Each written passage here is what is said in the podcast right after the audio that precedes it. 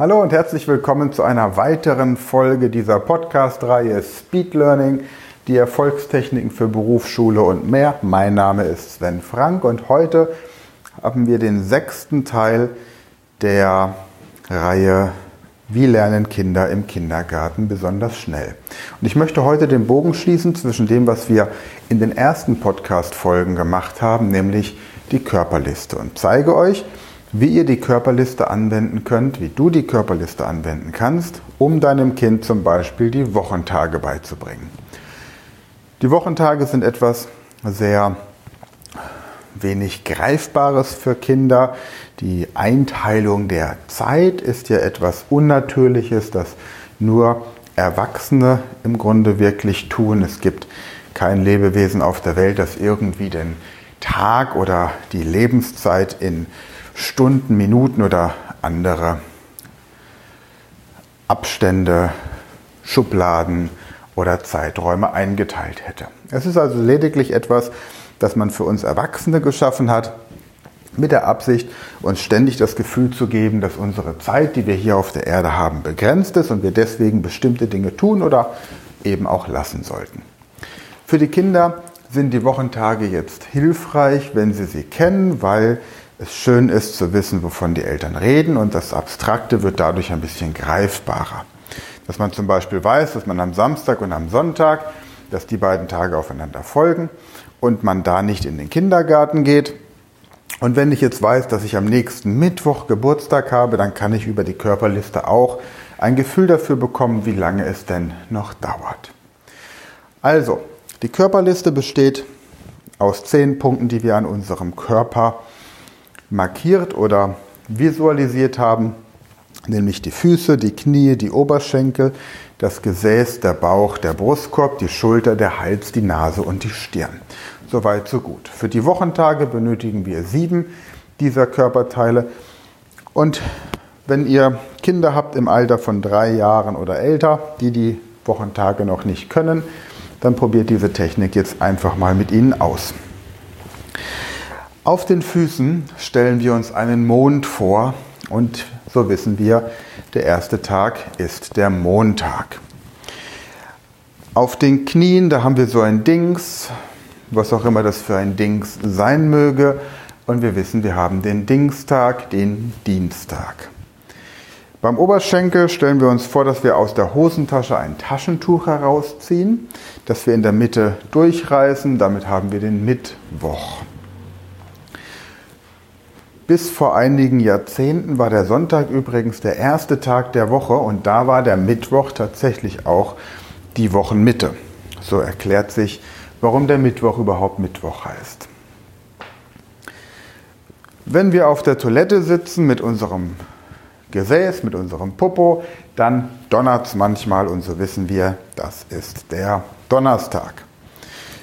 Wenn man im Sommer die oftmals jungen Damen auf der Straße sieht, die ihr Bauchnabelpiercing zeigen, dann haben sie den Bauch frei.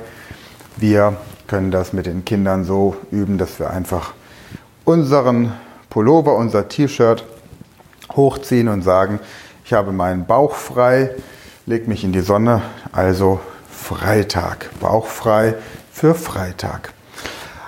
Auf meinem Brustkorb da verteile ich etwas Sand und dann weiß ich, das ist der Samstag. Und auf meinen Schultern, da ist es schön warm, weil die Sonne drauf scheint, also der Sonntag. So merken sich Kinder schon im jüngsten Alter die Wochentage ziemlich schnell. Ich beginne beispielsweise mit meinem, bei meinem zweijährigen Sohn jetzt auch schon diese Körperlistengymnastik, immer mal wieder zwischendurch. Mache ich etwas Sport, ich beuge mich auf die Füße und sage dann eben Füße, berühre dann die Knie, sage Knie, berühre die Oberschenkel. Und er macht das einfach nur mit, einfach weil er Lust hat, was mit mir gemeinsam zu tun. Und im nächsten Schritt sage ich dann entsprechend auch die Wochentage ohne das entsprechende Bild zu verknüpfen und so lernen wir das dann automatisch. Wenn ich allerdings ein Kind habe, das das jetzt nicht über mehrere Wochen mit so einer Lernen am Modellübung lernen möchte, sondern mal eben in fünf Minuten die Wochentage sich merken möchte, dann ist das doch eine prima Übung, um das mit der Körperliste und den Bildern zu verbinden. Das wiederhole ich dann immer mal wieder am nächsten Tag oder nach einer Woche. Die Kinder merken sich dann vielleicht von den sieben Wochentagen schon mal fünf. Dann haben sie also Erfolgserlebnisse und man weiß auch gleichzeitig, welche Wochentage noch fehlen. Also freut man sich auch, dass man die Lücke entsprechend kennt.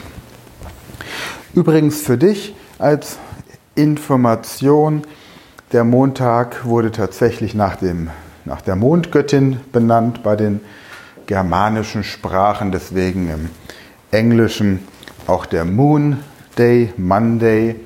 Und das Pendant bei den Römern, bei den romanischen Sprachen ist die Luna, die Mondgöttin, deswegen im Französischen Lundi, Lunedi im Italienischen und El Lunes im Spanischen. Der Dienstag kommt von dem germanischen Kriegsgott Thies, deswegen der Dienstag und der Tuesday im Englischen. Das entsprechende Pendant bei den romanischen Sprachen ist der Mars. Daraus wurde im Französischen Mardi, im Spanischen Martes und Martedi im Italienischen. Dann haben wir den Mittwoch, der wie gesagt die Wochenmitte darstellt. In vielen slawischen Sprachen ist deswegen Mittwoch auch eindeutig als Wochenmitte-Tag beschrieben, vom Namen her.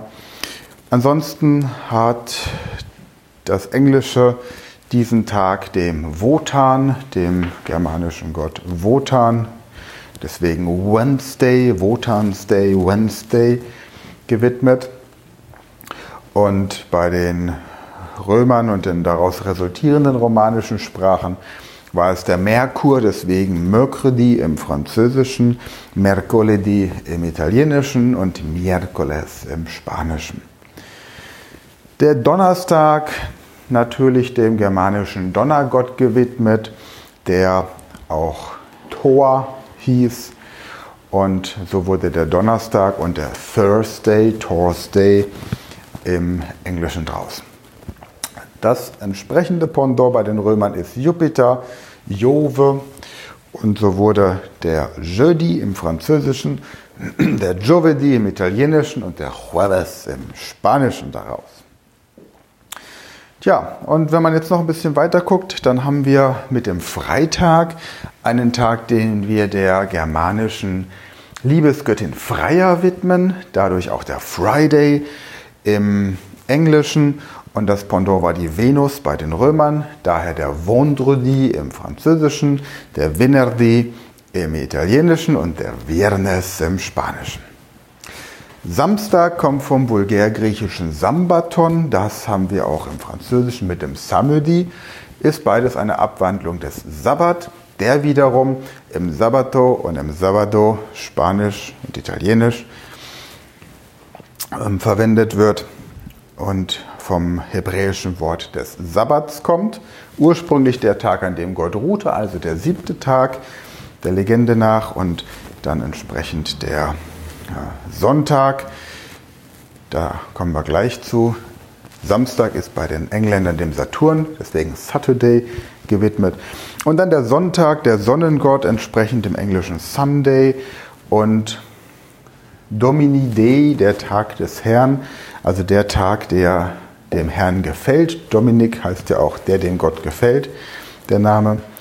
Und das war der Tag der, der Geschichte nach der Tag war, an dem der Herrgott äh, begann, die Erde zu schaffen.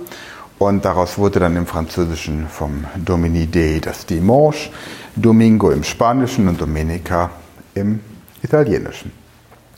Und wenn du mehr solche Techniken lernen möchtest, um deinen Kindern zu helfen, es in der Schule oder im Leben allgemein leichter zu haben, oder du auch wirklich Lust hast, andere Kinder oder auch Erwachsene zu coachen und ihnen eine Möglichkeit zu geben, das Wissen, das sie lernen müssen, im Gehirn optimal abzuspeichern, dann bewirb dich doch für eine Ausbildung zum Speed Learning Coach. Alle Infos findest du unter sven-frank.com und ich freue mich, von dir zu hören. Ansonsten bis zur nächsten Folge und bis bald.